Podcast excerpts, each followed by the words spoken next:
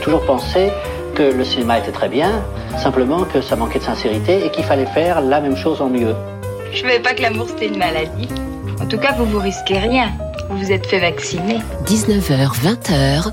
Heureusement que j'ai des nerfs, sinon, vous imaginez si je suis sur scène sans nerfs du tout, alors vous direz, oh, qu'elle est moche. Bande à part avec Guillaume Durand sur Radio Classique. Je vais lui montrer qui c'est Raoul. Aux quatre coins de Paris qu'on va le retrouver éparpillé par petits bouts façon puzzle.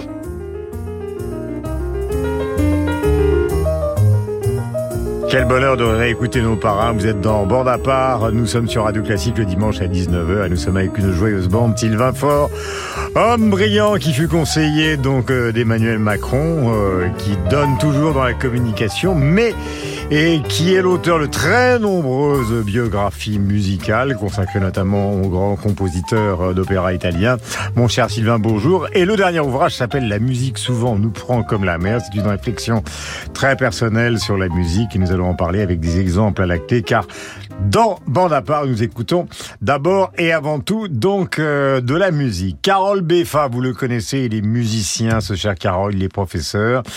Et nous allons parler avec lui de George Gershwin, car on passe beaucoup de la musique de Gershwin, mais on parle assez peu de cette personnalité, d'un homme qui finalement n'a pas vécu très longtemps. Il est né à Brooklyn, il est mort à Los Angeles. Il a laissé des dizaines de chefs-d'œuvre à la fois complexes et extrêmement simples. Il était parfaitement autodidacte. Yves Bigot, lui, est le patron de TV5 Monde. Il répand la francophonie à l'autre bout de la planète. Et il est l'auteur, en dehors de sa passion pour la musique, de la création des enfants du rock et de nombreuses émissions, notamment avec un pauvre gars qui s'appelle Guillaume Durand.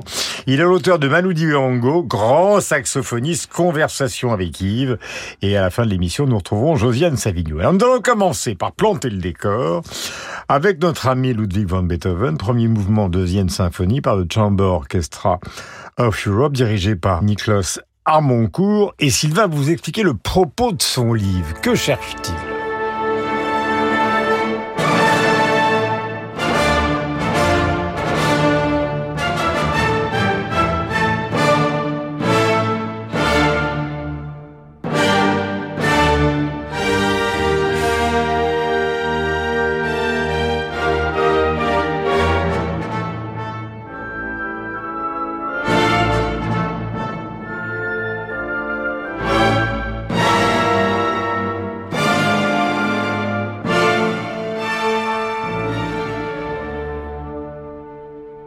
Je connais beaucoup moins bien la musique que mes camarades, mais vous savez que les tableaux de Rothko, par exemple, sont des tableaux extrêmement colorés qu'à la fin de sa vie, il a fait euh, dans un registre euh, de dispositifs exactement identiques, euh, et bien des tableaux qui étaient noirs et gris.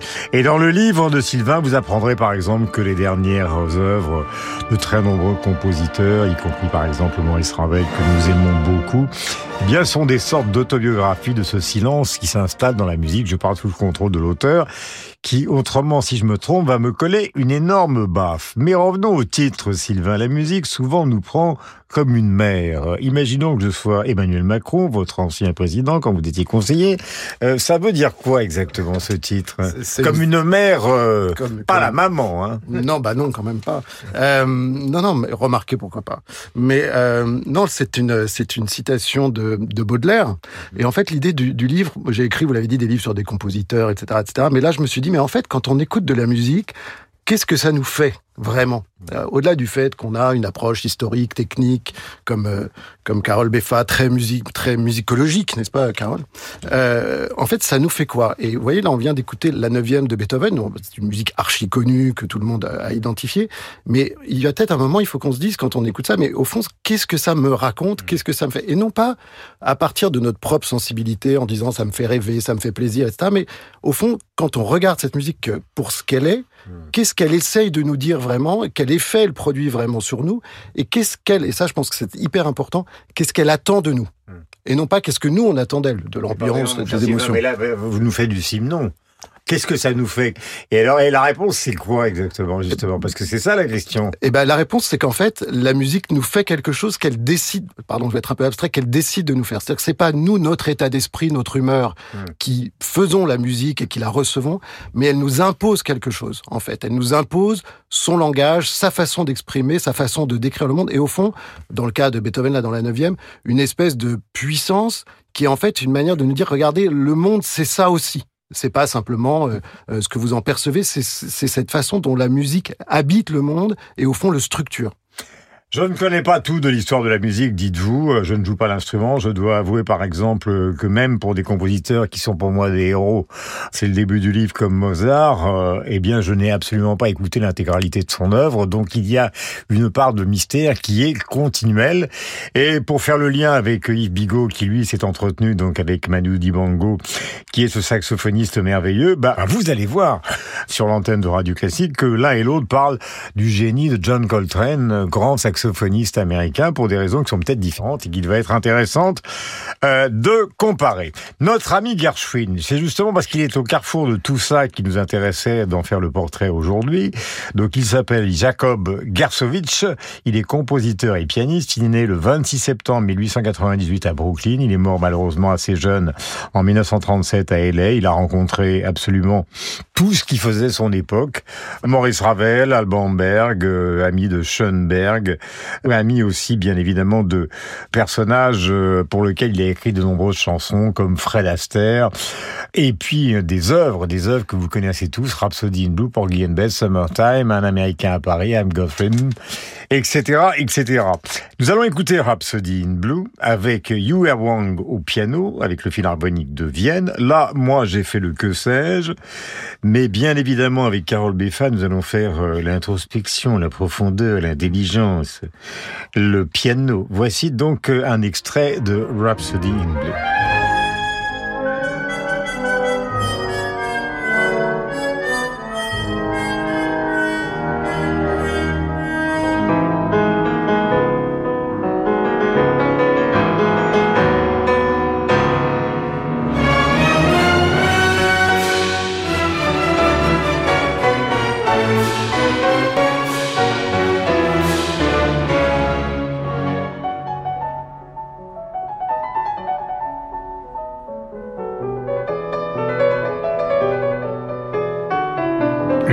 C'est important d'arriver au piano avec Yua Wong parce qu'il paraît que donc euh, dans la création de Rhapsody in Blue, une grande partie euh, de la partie piano a été totalement improvisée par George Gershwin, qui était un, un, grand pianiste, mais qui était un pianiste autodidacte, comme il était un compositeur autodidacte.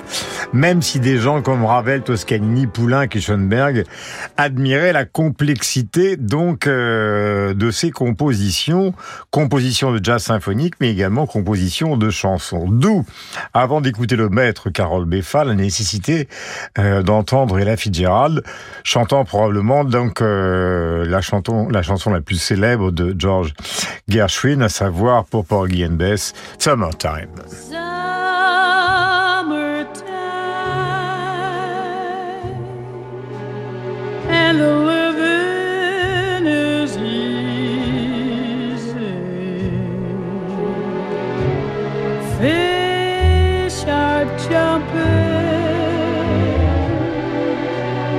The cotton is high.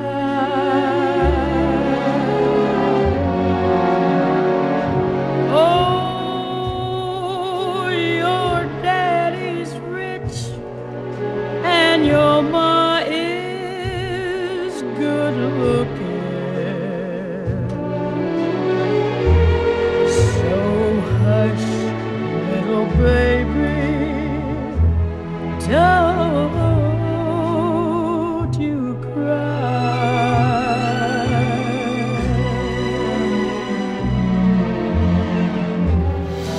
Quelle voix somptueuse d'Ella Fitzgerald pour ce Summertime. Alors Carole, je le disais, euh, ça fait partie justement euh, de tous les grands musiciens qu'on connaît, de l'un des rares qui soit à la fois complexe mais pratiquement autodidacte et euh, pianiste à Broadway. Quoi. Il est né à Brooklyn, il a traversé le pont et il a commencé à jouer du piano très bien d'ailleurs pour des films, dans des bars, tout en construisant une œuvre qui est célébrissime dans le monde entier. Ouais, il n'est pas tout à fait autodidacte. Il, euh, il, a étudié avec un élève de Pietro Mascagni d'ailleurs, ce qui lui a peut-être donné un certain sens euh, dramatique Mhm. que l'on voit tout particulièrement dans Summertime, malgré l'extrême longueur de l'opéra à l'origine, hein, 4 heures, c'est très long. Euh, c'est un compositeur qui se situe vraiment comme une partie de la musique américaine en général d'ailleurs, à la frontière entre musique savante et euh, musique populaire. Les Américains disent serious music, pour ce que l'on aurait tendance à traduire en français par musique savante. Et c'est vrai que c'est difficile de savoir si Porgy and Bess est un opéra ou une comédie musicale.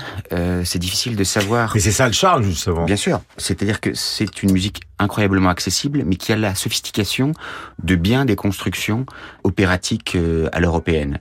C'est une musique, euh, si vous prenez l'air de Summertime, qui a inspiré tant de, de compositeurs, tant de jazzmen par la suite, euh, qui est devenu l'un des standards de jazz, vous avez harmoniquement quelque chose de relativement simple, qui est le balancement entre deux accords, et puis euh, cette mélodie suspendue entre les deux, quelque chose d'un peu rêveur, Mm. comme une espèce de, de demi-sommeil. Mais vous avez aussi quantité de contre-chants qui vont énerver euh, la partition, qui vont lui donner toute sa vie et qui vont faire qu'elle va finalement avancer, mais à partir de pas grand-chose. La, la, la cellule euh, de base, ça, encore une fois, c'est le balancement entre deux accords Mhm. relativement simples, et c'est ce qui ensuite, euh, après un déploiement assez extraordinaire, va donner ce tube. Voilà, tube connu dans le monde entier, repris des centaines de fois par les artistes différents. D'abord, Yves, je vous salue car je ne vous ai pas encore donné encore la parole. Je rappelle que vous dirigez TV5 Monde. Donc, la bonne parole française et tous les programmes français, la culture française, les films, les journaux télévisés sont diffusés grâce à vous et à ceux qui travaillent avec vous dans le monde entier. Quand est-ce que Gershwin, vous, le grand amateur de rock, euh, est arrivé euh, dans la vie? Summertime par Janis Joplin, Mhm. bien évidemment. Et puis j'ai vu euh, Herbie Hancock jouer Rhapsody in Blue au festival de Montreux que vous connaissez bien, euh, Guillaume. Euh, Gershwin, c'est euh, la rencontre du euh, classique et du jazz, hein, donc c'est l'Amérique. C'est au moins une définition lapidaire, mais, mais efficace. Sylvain Je m'intéresse euh, beaucoup au blues et ce qui m'a vraiment frappé tout de suite chez Gershwin, vous l'avez dit, c'est un juif de Brooklyn, un immigré, enfin un enfant d'immigré. Et en fait, c'est incroyable le sentiment qu'on a qu'il a inventé une identité musicale américaine qui quasiment le précédait. Et en fait, quand on écoute Summertime, on a l'impression que c'est un chant des plantations, en fait, que c'est bien antérieur à l'époque de cette écriture. Et donc, il a capté le génie américain qui était là, en fait, euh, dans des formes, dans des expressions jazz, blues, etc.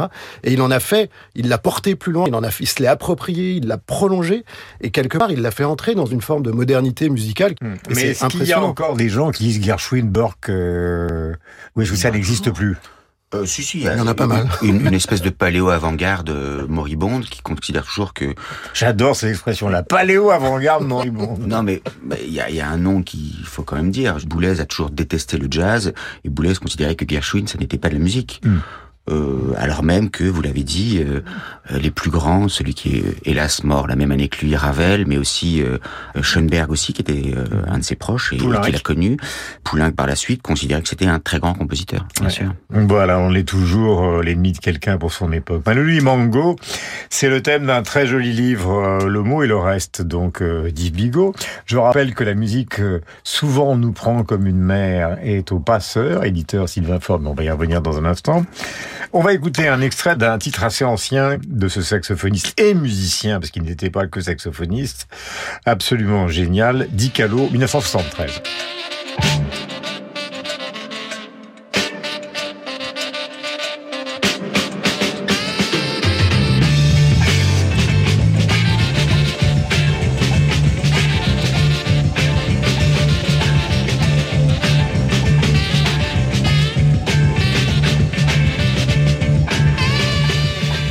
Voilà, puissance du souffleur, puissance de l'orchestre, un batteur dont j'ignore totalement le nom, mais qui est phénoménal derrière, pour emmener tout le monde. J'allais dire, Yves, que le livre, euh, en dehors de la réflexion sur la musique et sur l'Afrique, c'est aussi un livre d'amitié, parce que Dibango, pour vous, c'est quelqu'un qui a, j'allais dire, monstrueusement compté. Ah, c'était mon grand frère. Mais euh, surtout, ce qui nous a euh, beaucoup unis, c'est euh, l'album Waka Africa que j'ai euh, produit, euh, dont le concept était de d'interpréter tous les morceaux venus du euh, continent noir, mais connus par le public international, à commencer par son propre euh, Soul Makossa, et les faire interpréter par tous les héritiers de Manu Dibango, c'est-à-dire tous les artistes africains qui sont devenus des stars de Angélique Kidjo à euh, Youssou N'Dour et en passant par tous les anglophones hein, aussi, Lady Smith, Black Mambazo, King Sonny Adé, euh, etc., plus le renfort de Peter Gabriel et Shinado Connor. Parce que Manu était le seul qui avait cette légitimité, puisque ça avait été le premier musicien africain en Europe, à Bruxelles d'abord, à Paris ensuite, et ensuite le premier à devenir une star aux États-Unis, c'est-à-dire une vraie star, un marqueur culturel puissant. Myriam Makeba et Hugh Masekela avaient eu des succès aux États-Unis avant lui, mais ça avait juste été des succès. Alors que Saul Makossa, c'est un marqueur très profond de l'Afrique auprès non seulement des Afro-Américains, mais de tous les euh, Américains. D'ailleurs, dans des séries, au-delà des reprises par Michael Jackson, Rihanna, Jay-Z, etc., dans des séries américaines, parfois, quand quelqu'un veut incarner le mystère euh, de l'Afrique, il dit Mamako, Mamase, Mamamakosa, comme si c'était une espèce de formule magique qui invoquait en elle-même euh, l'Afrique. Et en raison de la voix des profondis de Manu qui semble venir de temps immémoriaux. Voilà justement en droit fil de ce que vient de vous raconter donc Yves Bigot, la légère polémique euh, en termes notamment de droit d'auteur qui a opposé Manu Dibango à partir de ce titre célèbre qu'on va écouter après et de cette interprétation qui en a été donnée par Michael Jackson dans Wanna Be Starting Something 82, l'album Thriller. Écoutez.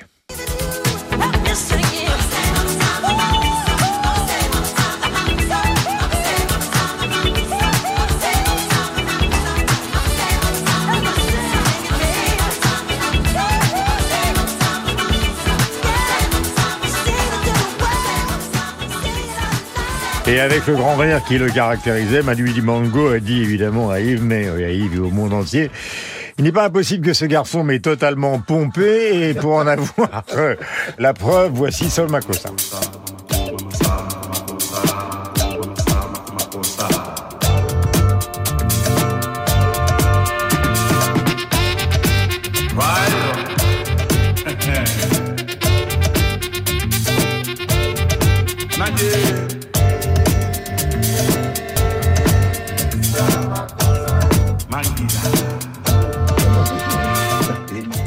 Voilà par exemple ce que disait Malou Dibango, donc euh, à ce parce que c'est pas le seul plagiat. hein, euh, il a été plagié par de très nombreuses personnes.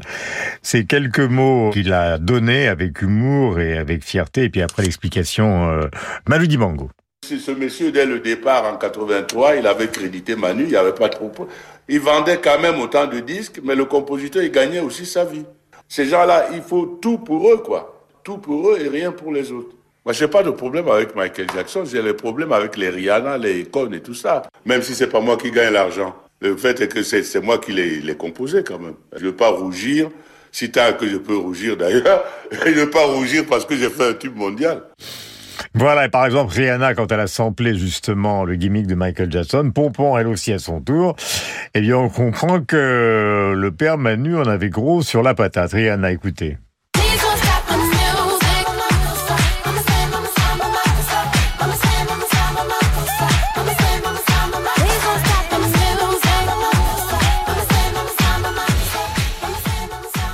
Moi, je vais inventer quelque chose que je vais enregistrer évidemment avec Carole Beffa. Ça s'appellera La Petite Musique of Night, qu'on enregistrera tous les deux, mais je, je dirais que c'est de moi et, comme ça, on sera tranquille et on touchera les droits d'auteur. Qu'est-ce qu'il vous racontait à ce propos, justement, Manu?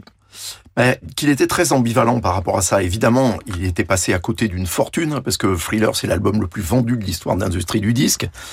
Et ensuite, tous les autres plagiats qui en découlent. Mais en même temps, il disait, d'un autre côté, je suis flatté de voir que ma musique, quelque chose que j'ai euh, composé dans mon arrière-cour à Douala par euh, 45 degrés euh, et un taux d'humidité euh, démentiel, pouvait voyager jusqu'aux États-Unis. C'était la preuve que les Américains m'écoutaient, écoutaient notre musique et qu'ils l'ont fait découvrir à l'ensemble de la planète. Donc, il était très ambivalent par rapport à ça. Après, il s'est fait arnaquer de manière absolument scandaleuse, simplement parce que il dit, il pense qu'on vit dans des cocotiers. Hein, ces gens-là, ils ne nous euh, respectent pas.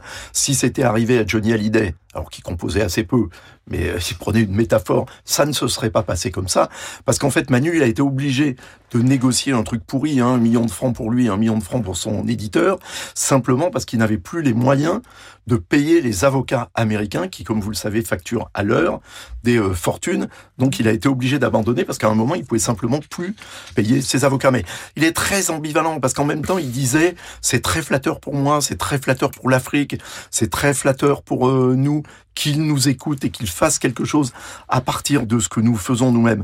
Donc il était, Manu, c'était euh, un sage. Hein. C'est quelqu'un de très euh, mesuré, de très équilibré en tout. Et vous verrez à l'intérieur du livre qu'il est question beaucoup de musique avec Yves Bigot, lui-même passionné de musique, mais qu'il est aussi question de la situation politique de l'Afrique, du colonialisme, mais également de la responsabilité justement des Africains eux-mêmes dans leur propre situation. Euh, Le sage, disait Yves, et c'est le mot qui va, en tout cas, qui correspond parfaitement. On parlait avec Sylvain et avec Carole de ce que pouvait être une certaine vision de la musique américaine. Là, on vient de voir euh, ce que c'est que le grand showbiz américain avec Michael Jackson et Rihanna. Mais il y a également en préparation un film qui s'appelle Maestro, biopic sur Leonard Bernstein, interprété et réalisé par Bradley Cooper, qui va sortir sur Netflix cette année. Bernstein, évidemment, on connaît ses cours, on connaît donc euh, sa crinière, on connaît sa beauté, on connaît ses conquêtes, on connaît les livres qui ont été écrits à son propos, et on connaît aussi évidemment le prologue, c'est peut-être ce qu'on ne connaît le plus de lui, le prologue de West Side Story.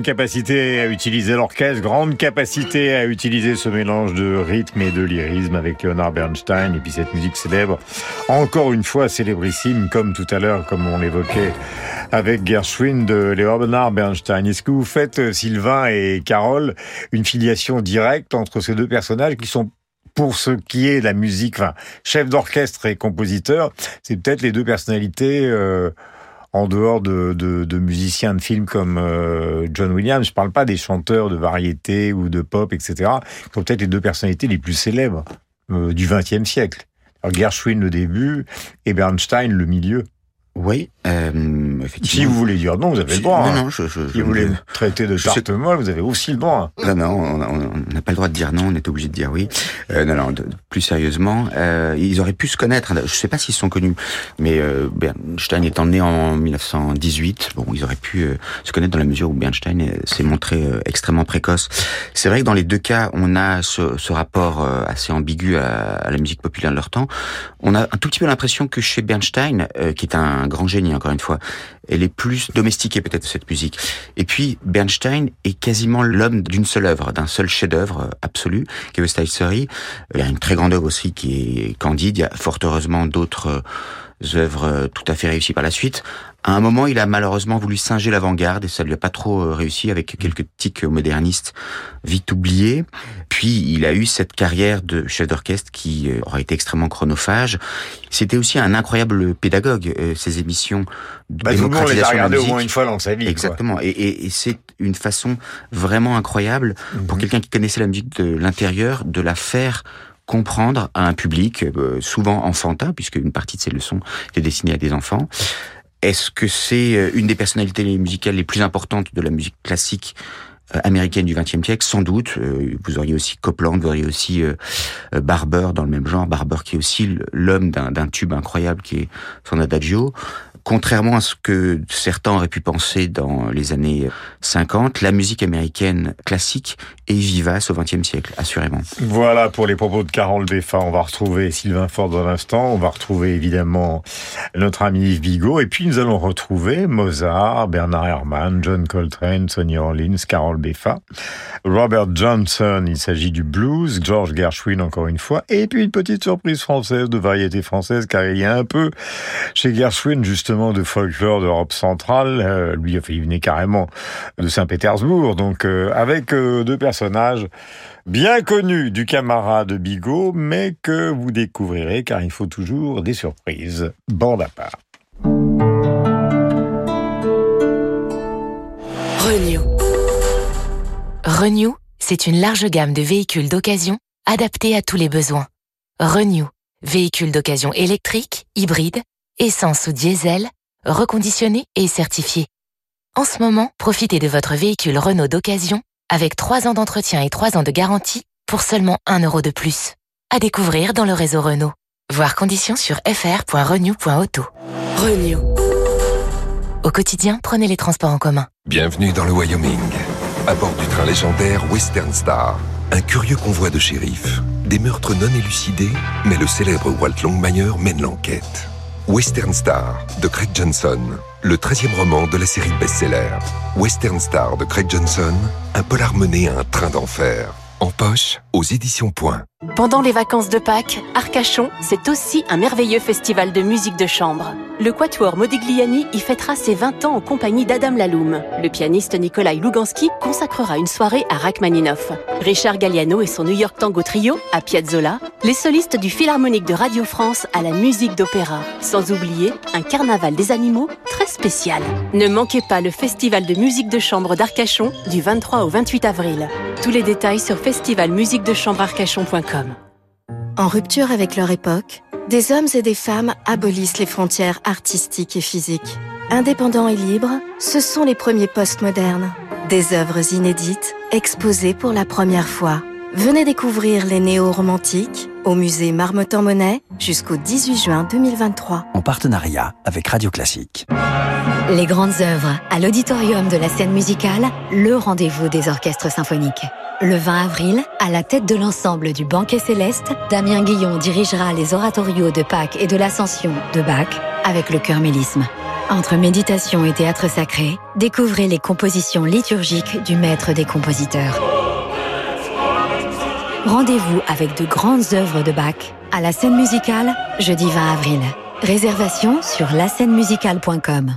Embarquez avec Rivage du Monde pour une croisière d'expédition dans le Grand Nord.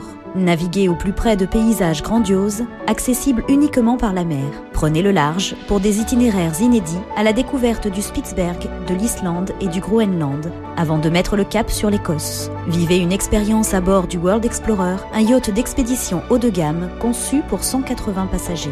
Voguez, échangez, rêvez avec Rivage du Monde. Informations et réservations sur rivagedumonde.fr.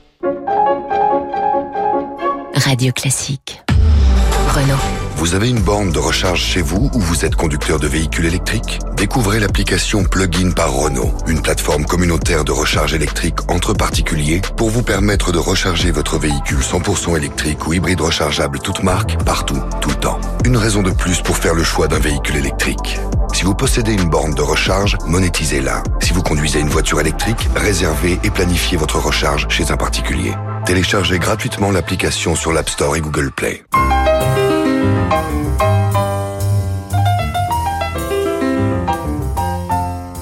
Vous connaissez ma femme? Je voudrais connaître son emploi du temps quand elle vient à Paris, savoir où elle va, qui elle voit. J'ai des soupçons sur sa fidélité, je vous demande de vérifier, c'est normal. 19h, 20h. L'enseignement majeur, c'est l'existence même de Proust. Que dans le monde moderne, une telle vocation ait existé. Totale. Et dans l'espace et dans le temps. Bande à part avec Guillaume Durand sur Radio Classique. Et Marguerite Duras, dont vous venez d'entendre les derniers mots. Depuis le début de Bande à part, une cinquantaine d'émissions, 50 piles, nous avons exploré les univers de Maurice Ravel, de Mozart, de Bach, de Wagner, euh, de beaucoup de, genres musicaux, de la musique par exemple brésilienne. Et bien aujourd'hui, donc, nous nous sommes concentrés en grande partie, euh, à partir de deux livres, sur la musique américaine et Gershwin, avec Sylvain Faure. La musique, souvent, on nous prend comme une mère, mais il ne s'agit pas du tout de quelque chose qui soit centré sur Gershwin. Et Manu Dibango, conversation avec Yves Bigot. Là, il s'agit du jazz en général et de l'Afrique en particulier. Le mot est le reste, et l'autre éditeur, c'est le passeur. Alors là, on va revenir justement euh, avec vous, Sylvain, au compositeur que vous aimez le plus. Il s'agit de Mozart. C'est le final de Così fan tutte par le concerto de Köln, dirigé par le contre-ténor et chef d'orchestre belge, René Jacobs.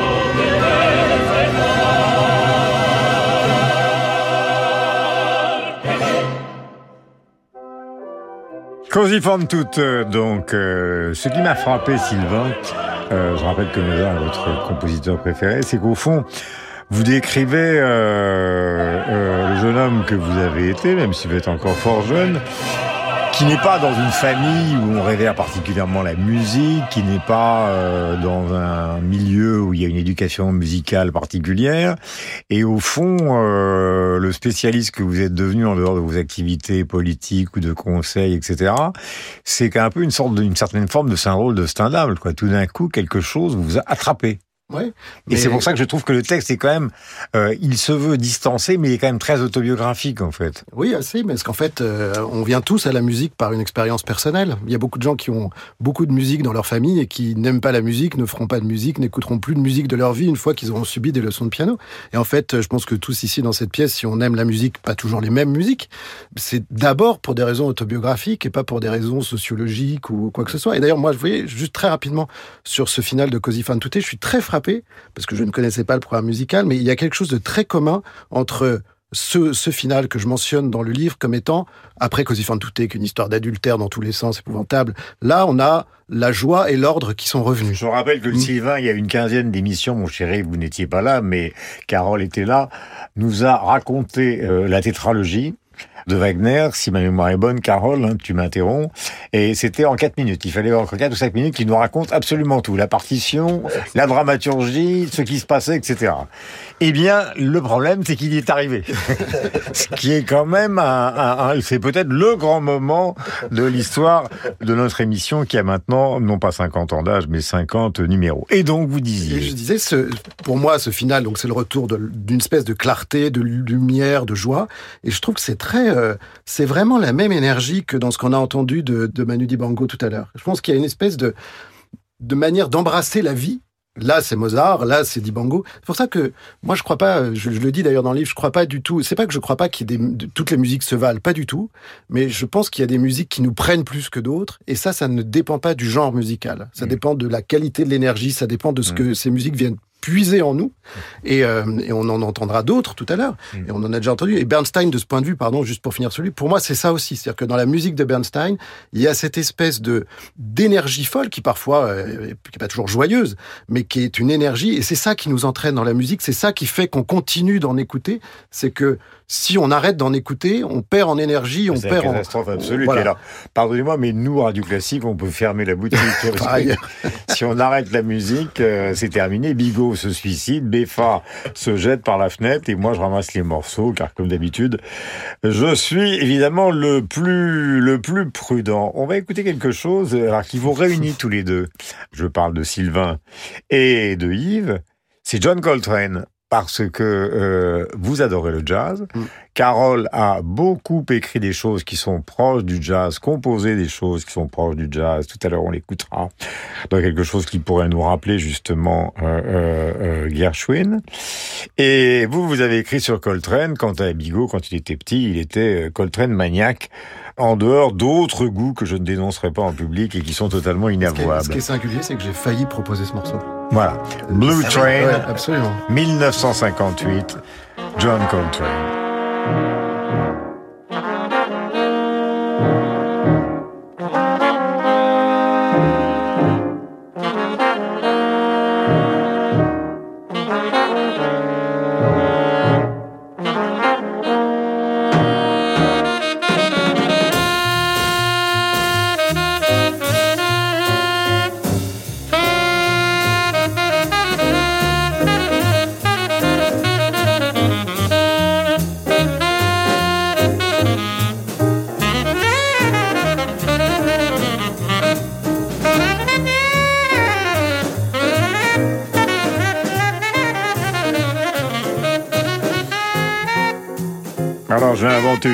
Image euh, en direct, euh, si je puis dire, euh, dans Bande à part. C'est-à-dire que quand le début de Blue Train démarre, on a l'impression d'être sur un quai de gare et d'être rappelé. Dépêchez-vous de monter, le train va partir. Dépêchez-vous de monter, le train va partir. Et puis tout d'un coup, le Blue Train démarre et c'est absolument phénoménal quand on pense que Coltrane, trop tôt disparu, a fait partie du quintet de Miles Davis. Il y a des moments où l'histoire de la musique produit des, des prodiges de rencontres absolues. Un mot euh, à tous les deux, parce que c'est vrai, euh, les, saxophonistes dans l'histoire du jazz, euh, le moins qu'on puisse dire, c'est qu'il y en a eu beaucoup, beaucoup, beaucoup, et pas des moindres, Lester Young, etc., etc., Ben Webster, et, des saxophonistes beaucoup plus contemporains, encore le, le, le, grand Sonny Rollins qu'on écoutera tout à l'heure. Mais qu'est-ce que Coltrane pour vous deux celui qui est plus classique, Sylvain, et celui qui est plus rock, Yves, qu'est-ce qu'il a d'unique? Alors on va commencer par Yves, parce que Sylvain, on vient d'écouter. Euh, Je crois que c'est euh, la spiritualité hein, euh, dans sa musique. Hein, c'est cette euh, recherche absolue, euh, le mysticisme, euh, qui fait que ben, les gens qui viennent du rock, comme moi, et je ne veux pas vous outer, mais vous aussi, euh, Guillaume, euh, fan de Led Zeppelin devant plusieurs éternels, il a inspiré tous les groupes américains, californiens des années 60 par cette liberté justement à la fois d'improvisation et de recherche du timbre, euh, de euh, la tonalité et, et qui est une recherche en fait euh, spirituelle. hein. Il y a un mysticisme dans le- la recherche du son et puis le développement comme ça du discours, des idées. Donc ça va des Birds au Grateful Dead en passant par Jefferson Airplane ou euh, Quicksilver Messenger Service, etc. C'est mais euh, surtout c'est c'est une recherche d'absolu et, et puis une réinvention aussi. Alors évidemment, il n'est pas le seul hein, dans l'histoire de la musique. Euh, Miles Davis, avec qui il a joué euh, longtemps, mais qui a une nature totalement opposée euh, à celle de, de Coltrane, mais c'est toujours aller chercher euh, plus loin. Et on le voit d'ailleurs dans son itinéraire, parce qu'au début, c'est un saxophoniste relativement euh, euh, classique de, de jazz, hein, quand il joue avec Miles, et puis à la suite, quand il, quand il se lance dans Impressions, India, euh, etc., là, on, on, on est... euh, voilà. Dans un autre monde. Ouais, ben, on est dans la recherche de l'absolu. ouais. Coltrane, version maintenant euh, Philerson, Sylvain Fort, car effectivement, dans la musique, souvent nous prend comme une mère. Vous parlez de John Coltrane. Oui, absolument, parce qu'en fait, euh, je, suis entièrement d'accord avec ce qui vient d'être dit. Il y, a, il y a chez lui une recherche, et la recherche guide une construction musicale. C'est pas de l'impro au hasard Balthazar, c'est vraiment, il y a, il y a des développements. En fait, ça, se rapproche beaucoup au fond de Bach, et il y a quelque chose là qui, qui s'organise, qui se déploie, qui se découvre dans cette recherche. Et moi, je suis très très sensible par ailleurs chez Coltrane à quelque chose qui aussi est euh, un élément dans la musique classique qui, qui dite classique, qui, qui, qui m'arrête, c'est la qualité du timbre. C'est vraiment une, il y a une couleur, une, coul- une couleur de ce saxo qui est absolument incroyable. On l'entend là d'ailleurs dans Blue Train, qui est à la fois un peu rauque, mais en même temps euh, extraordinairement euh, habité. C'est, moi, je trouve ça extraordinaire en fait Euh, en termes de recherche de timbre, de couleur musicale, c'est, c'est exceptionnel. Et puis, alors ça, effectivement, ça c'est le l'autre chose euh, que moi j'aime beaucoup justement et que j'évoquais tout à l'heure, c'est de construire justement un thème sur une certaine forme de répétition et puis tout d'un coup cette explosion emmenée par l'orchestre et puis on se croit, on ça, ça devient de compliqué puis ça devient très très compliqué puis ça va de plus en plus vite c'est de plus en plus compliqué et ça nous amène donc à Carole Beffa, le bateau, il va interprété par l'Orchestre National de France dirigé par Alain Altinoglou. Nous sommes en 2020, Carole bien évidemment et là, et c'est un morceau, Carole, dont on peut dire peut-être qu'il procède d'une certaine forme de parallélisme avec George Gershwin, mais vous allez nous expliquer ça juste après. Le voici, ce bateau Yves.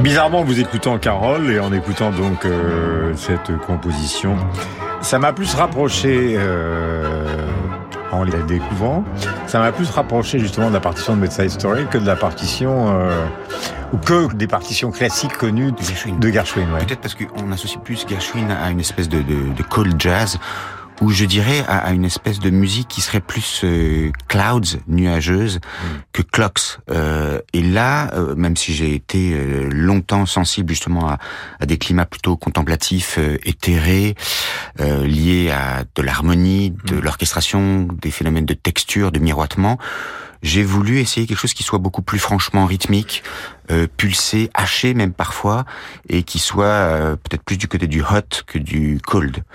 Euh, alors c'est vrai que une des choses qui à mon Bientôt avis- les Jets. Exactement. Et les riffs et les et le funk. Euh, Il y a un peu de funk d'ailleurs, peut-être dans le, ce bateau ivre. Euh, c'est vrai que il me semble qu'un des gros problèmes de la musique euh, classique contemporaine, c'est son incapacité à toucher pas simplement euh, l'esprit, le cœur dirait certains, on ne sait pas trop ce que c'est, mais tout simplement à, à toucher le corps. Euh, c'est cette musique qui souvent est inerte et qui, dans son euh, hiératisme, n'a absolument rien d'immédiat. Et ce que j'aime, au contraire, dans les musiques euh, actuelles, dans le, la pop, dans la techno, éventuellement, dans le funk, souvent, c'est cette capacité qu'il a à euh, vous prendre euh, physiquement, corporellement. Et j'ai essayé, euh, avec euh, mes moyens...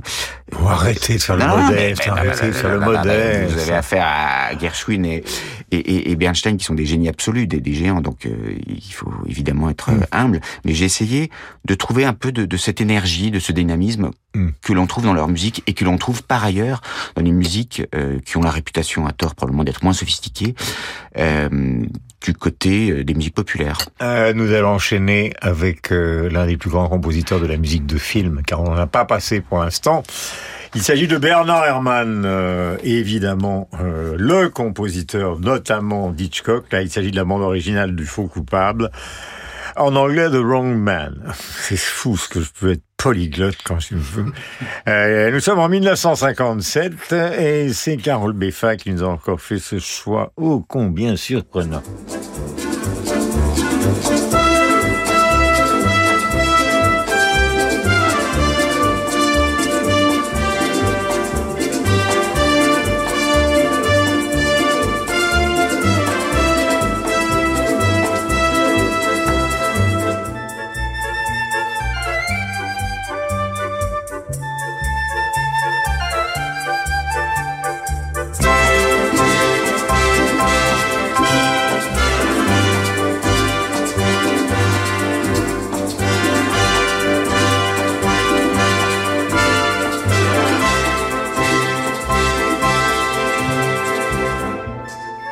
Mais dites-moi, mon cher Carole Beffa, euh, c'est pas tout de passer du Bernard Herrmann, mais il serait temps que vous trouviez votre Hitchcock à vous. Marie, avec, avec euh, grand plaisir. Il faudrait qu'il existe le Hitchcock euh, aujourd'hui. Bon. Non, non, alors, Herman, c'est ce génie, euh, là encore, euh, disparu un peu trop tôt, puisqu'il est né en 1911. On, va, on entend la musique en fond sonore. Vous Ouais, pouvez continuer à parler. Il est, euh, il est mort euh, le jour de Noël en 1975 et qui euh, fait son entrée en musique de film avec euh, rien moins que Citizen Kane d'Orson Welles et qui euh, fait son départ, ses adieux, avec Taxi Driver de Scorsese. Entre-temps, vous l'avez dit, effectivement, il signe la musique de huit parmi les plus grands films de Hitchcock. Et dans celui-ci, qui n'est peut-être pas le plus grand Hitchcock, mais à mon avis un très bon film, à partir de d'un fait divers euh, sur un faux coupable de Wrong Man, euh, eh bien, il arrive à écrire une partition qui euh, le plus souvent est plutôt chambriste, glacé, euh, joué par un orchestre qui se limite quasiment à, à quelques Mhm. pits de contrebasse. Et pour Herman, qui curieusement n'était pas un grand fan de jazz, euh, même si dans Taxi Driver, in extremis, il montre qu'il est capable d'écrire une partition qui s'en inspire, il a ici écrit une, une rumba un peu jazzy, euh, qui est tout à fait à part dans sa production et qui marche évidemment très bien pour signifier que euh, ce faux coupable, contrebattiste de jazz euh, dans certains nightclubs, euh, eh bien, euh, est enveloppé par ce type de musique lui-même. Je voudrais, après le savant, et, et je le rappelle quand même, pianiste, compositeur, on l'applaudit tous les trois, Carole Beffa, vous faire une petite surprise, parce que tout à l'heure on parlait de Gershwin, mais il faut quand même pas oublier Gershwin, avec son frère Israël, surnommé Ira, a composé non seulement de la grande musique, non seulement euh, ce qu'on peut considérer comme des comédies musicales ou des opéras, mais il a aussi composé des chansons, et par exemple ce Foggy Day, chanté par Fred Astaire, qui est une pure merveille. How long I wondered could this thing last? But the age of miracles hadn't passed, for suddenly I saw you there, and through foggy London town the sun was shining everywhere. Quelle petite merveille euh, dans le studio. Nous avons actuellement, mais je ne dénoncerons personne, Josiane Savigno qui est en train de danser avec Philippe Go. Euh, donc à la fois donc Fred Astaire et Ginger Rogers, notre bien-aimé euh, producteur. Les souffleurs, puisque nous parlions tout à l'heure euh, du géant Manu Dibango, John Coltrane tout à l'heure et maintenant Sonny Rollins, Le Pont, The Bridge, 1962.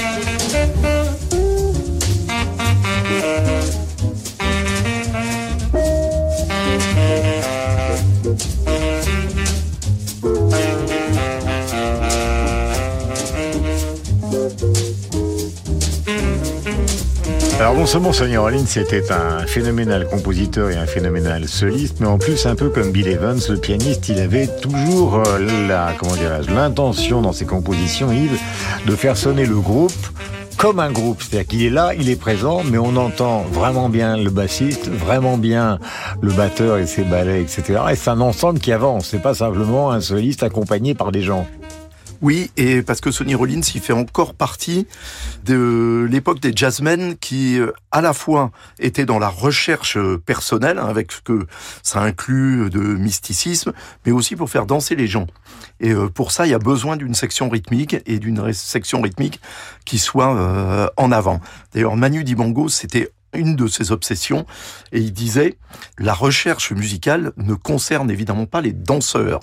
Eux, et vous évoquiez le corps plutôt, les danseurs, la seule chose qui les intéresse, c'est est-ce que la musique leur donne envie de danser et leur apporte le support dont ils ont euh, besoin pour pour ça.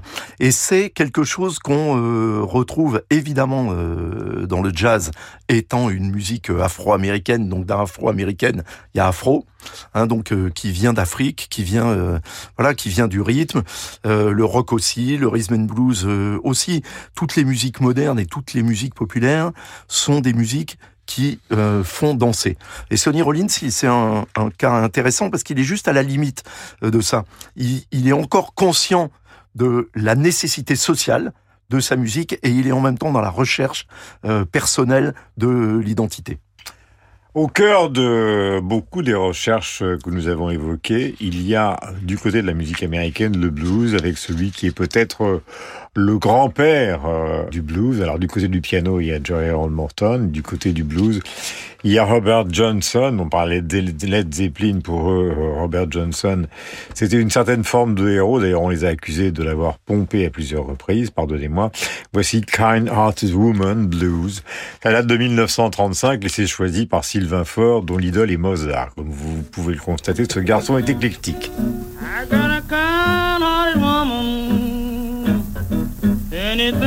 Worth for me.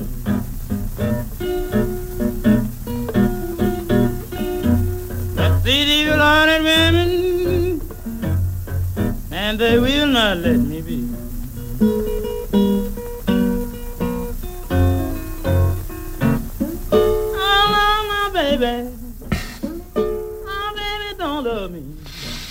C'est un personnage mythique, Robert Johnson. Euh, là, je parle sous le contrôle de deux spécialistes, à savoir Bigot et Sylvain Faure.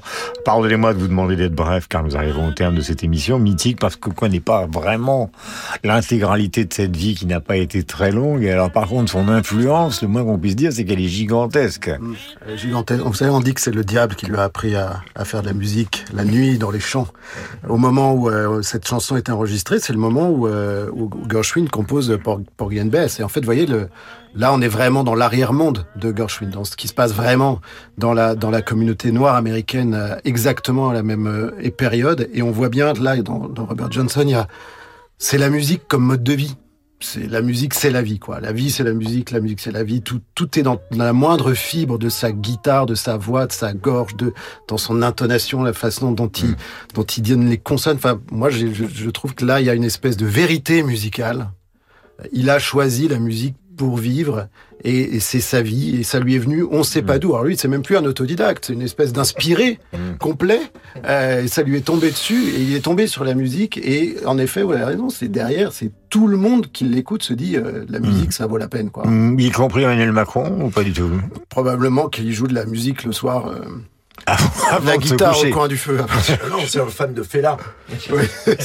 Ah oui, c'est vrai, c'est- c'est- ces images euh, en. Afrique ont fait le tour du monde. Alors je vous ai fait une petite surprise, euh, car après tout, il ne faut pas mépriser les variétés françaises.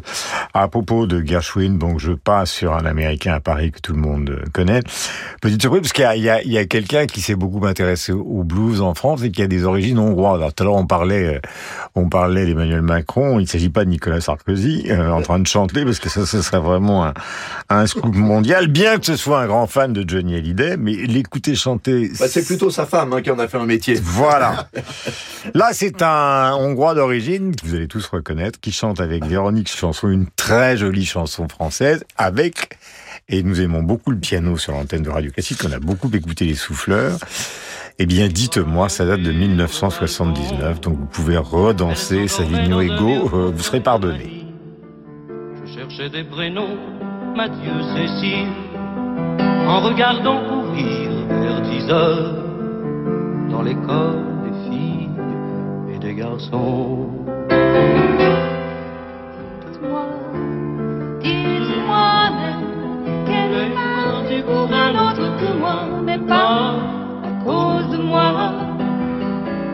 Dites-moi ça, dites-moi ça, dites-moi, dites-moi même qu'elle est partie pour un autre que moi, mais pas à cause de moi. Dites-moi ça,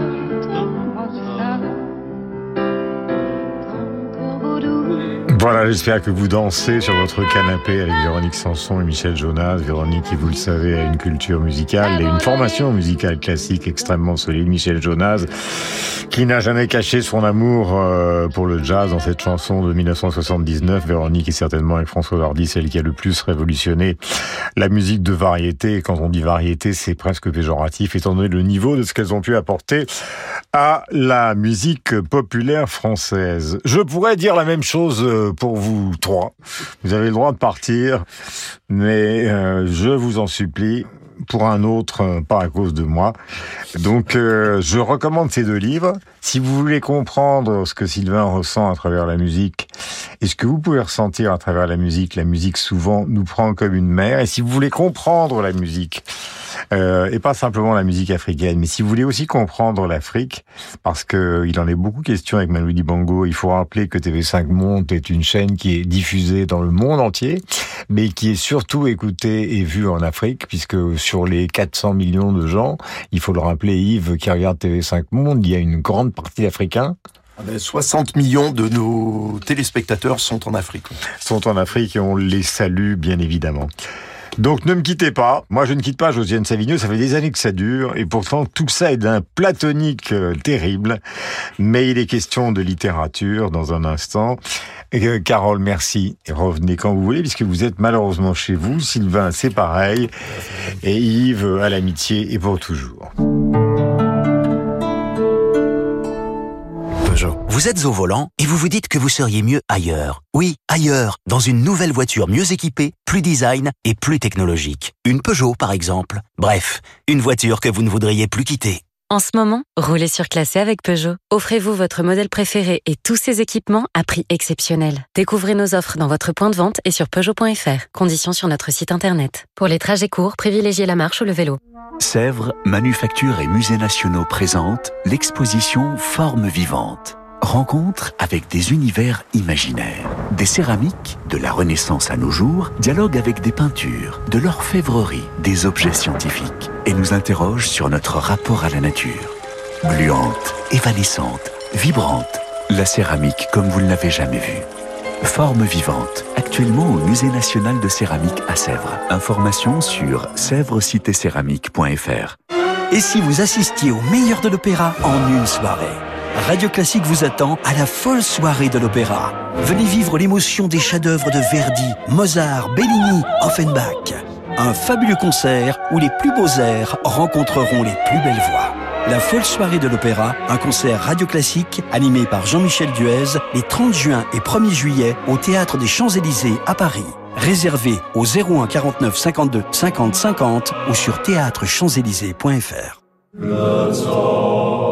Pour commémorer le génocide arménien, la chapelle royale de Versailles accueille le concert Âmes arméniennes.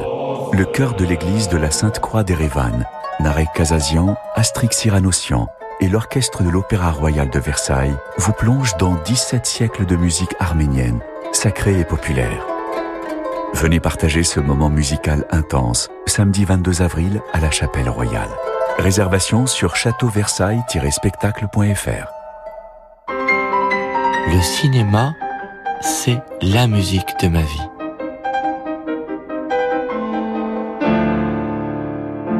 Jean-Marc Louisada, cinéphile passionné, nous fait partager sa fascination pour Nino Rota, Brahms, Gershwin, Chopin, Malheur. Au cinéma ce soir, par Jean-Marc Louisada, un album La Dolce Volta, en concert Salgavo, mercredi 19 avril. Renew. Renew, c'est une large gamme de véhicules d'occasion adaptés à tous les besoins. Renew, véhicules d'occasion électriques, hybrides, essence ou diesel, reconditionnés et certifiés. En ce moment, profitez de votre véhicule Renault d'occasion avec 3 ans d'entretien et 3 ans de garantie pour seulement 1 euro de plus. À découvrir dans le réseau Renault. Voir conditions sur fr.renew.auto. Renew. Pensez à covoiturer.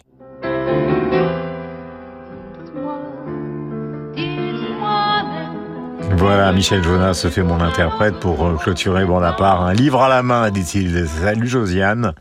N'étonnons Noël Nedjekeri, auteur tchadien que je ne connais pas, mais grâce à vous, tous les auditeurs de Radio Classique vont le connaître.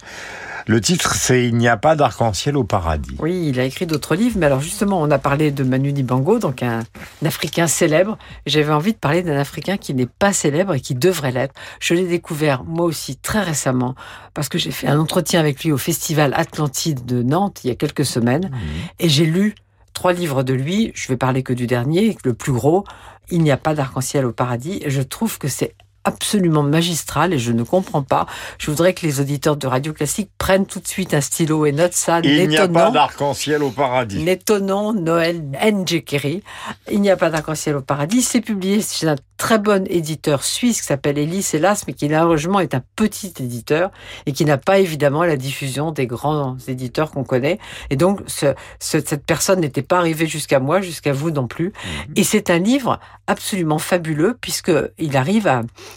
à la fois mêler un conte voltairien et une revisitation de l'histoire du Tchad de la fin du 19e siècle à 2017, en passant par Hissène Abré, Boko Haram, enfin tout ce qu'on tout ce qu'on a suivi des, malheurs du Tchad, le problème de la colonisation, de la décolonisation. Et le conte voltairien, c'est que euh, un ancien esclave euh, rencontre un, jour sur sa route un, un jeune enfant qui lui aussi a réussi à échapper à l'esclavage, mais il a encore la trace du, collier d'esclave. Il est, affamé, il le prend sous son aile. Et il y a une femme qui est là aussi, Yasmina, et ce fameux euh, ancien esclave s'appelle Thomasta, qui est un lettré, parce qu'il a lu euh, le Coran, mais bien sûr, il a lu aussi le Talmud, il a lu aussi euh, la Bible. Il les prend, et il a fait échapper cette Yasmina à son harem, et il prend cette, ces deux, il les, il les prend avec lui, et il pense qu'il faut s'éloigner de ce Tchad mortifère, et il trouve un endroit où il y a une île, et ils construisent une utopie qui se transmettra de génération en génération, qui est fondée en particulier sur la connaissance. Il y a une bibliothèque. Alors là, on voit que déjà, à une époque lointaine, il y avait des volontés de censure parce qu'il y a des gens qui trouvent que quand même les milieux de nuit, c'est un peu trop érotique. Et donc cette euh, utopie se développe, se développe. Mais bien sûr, à un moment, quelqu'un arrive du continent et puis euh, il y a des choses qui, euh, qui finissent mal, comme souvent les, les utopies. Mais c'est vraiment un livre magnifiquement écrit, plein d'humour. Il y a beaucoup d'inventions de vocabulaire sur les, évidemment, les, les gens qui voient arriver les premiers avions. euh, et euh, c'est comme des, des oiseaux, les oiseaux en fer. C'est vraiment un très très beau livre. ce Il n'y a pas d'arc-en-ciel au paradis Bah, de déjà, le- l'étonnant le titre est magnifique. Ouais. Bah, le titre est magnifique. Merci Josiane. C'est la fin de part. Euh, à la réalisation, nous avons évidemment tous nos camarades Charlotte à la réalisation et Philippe à la production. Nous avons beaucoup parlé euh, de cette musique américaine dans ses différentes composantes de blues, Gershwin, Coltrane, Sonny Rollins, Bernard Herrmann, et puis bien évidemment les grands classiques de radio classique, à savoir Beethoven pour démarrer la première partie et Mozart pour démarrer la seconde. Nous étions ravis d'être avec vous sur votre canapé ou à la maison. Passez le meilleur dimanche possible. La semaine prochaine, vous aurez encore des surprises et des invités que vous aimez. Et en tout cas, qui aiment passionnément la musique et qui en parlent d'une manière formidable quand ils ne la composent pas eux-mêmes. Ciao